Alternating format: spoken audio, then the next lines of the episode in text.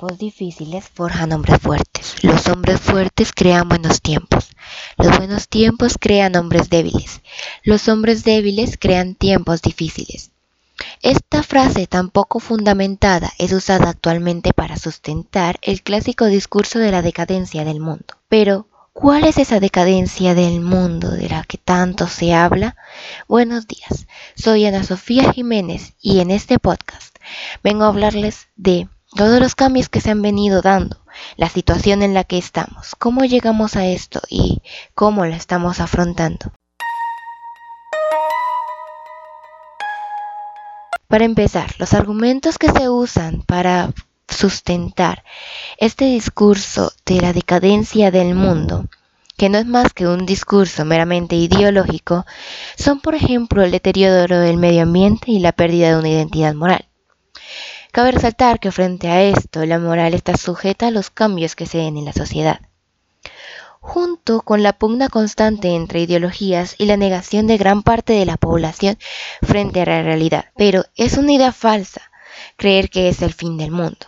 El presente no es lo peor. Esta ideología solo se está centrando en resaltar lo malo. Sin embargo, el mundo ha venido mejorando mucho en diversas áreas como lo son la educación y la esperanza de vida. Los malos tiempos no se dieron porque seamos débiles, sino porque no podemos controlar todo lo que pasa a nuestro alrededor. Siguiendo esa idea, el error que se cometió frente a la situación actual fue pensar que no nos podía pasar. La sensación de que somos ajenos al resto del mundo fue la que hizo que no se tomaran medidas más efectivas desde el primer brote. Esta negación es precisamente uno de los problemas más graves que tenemos que enfrentar y se da debido a que ahora se vive separados de la realidad, más en un mundo virtual. Claro está, este año la virtualidad ha sido la única opción. Bueno, en vez de ver las cosas como son, estamos en una burbuja, rodeados no de personas, sino de identidades construidas a partir de lo que se quiere mostrar. Solo vemos lo que queremos ver y solo mostramos lo que nos conviene. Por ejemplo,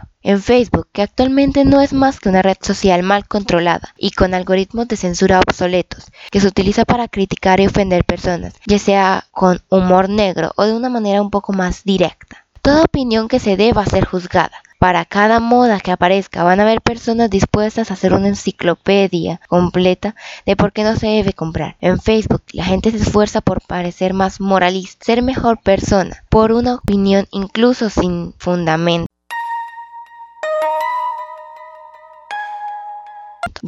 Por otro lado están aquellos que ven la realidad pero incompleta, esos que creen que el presente es lo peor, que es el fin del mundo, así como lo propone el filósofo Slavoj Zizek en su libro Viviendo al final de los días. Esos escapistas que viven diciendo antes todo era mejor o en el futuro todo será mejor. Pues, si bien es cierto que no vivimos en una utopía, sí hemos mejorado mucho. Por ejemplo, aunque esta pandemia tomó por sorpresa a todo el mundo, se está hablando de una vacuna en menos de un año, algo impensable en los viejos buenos tiempos. También están los ecofascistas que creen que si se viviera completamente al natural todo sería mejor, como si no existieran los gérmenes, las bacterias ni los virus, eso sin contar a los depredadores. ¿Cómo viviríamos sin vacunas o sin pastillas? Sin duda sería casi imposible. Pero claro, podemos ver a muchos antivacunas pero ¿acaso alguna antivacuna se opone a la anestesia? En fin, a partir de todo esto, solo nos queda darnos cuenta que no podemos hacer a un lado todo lo que ocurre en el resto del mundo, refugiándonos en el positivismo casi ridículo de nuestra burbuja virtual, pero tampoco irnos al otro extremo y ver cada situación como el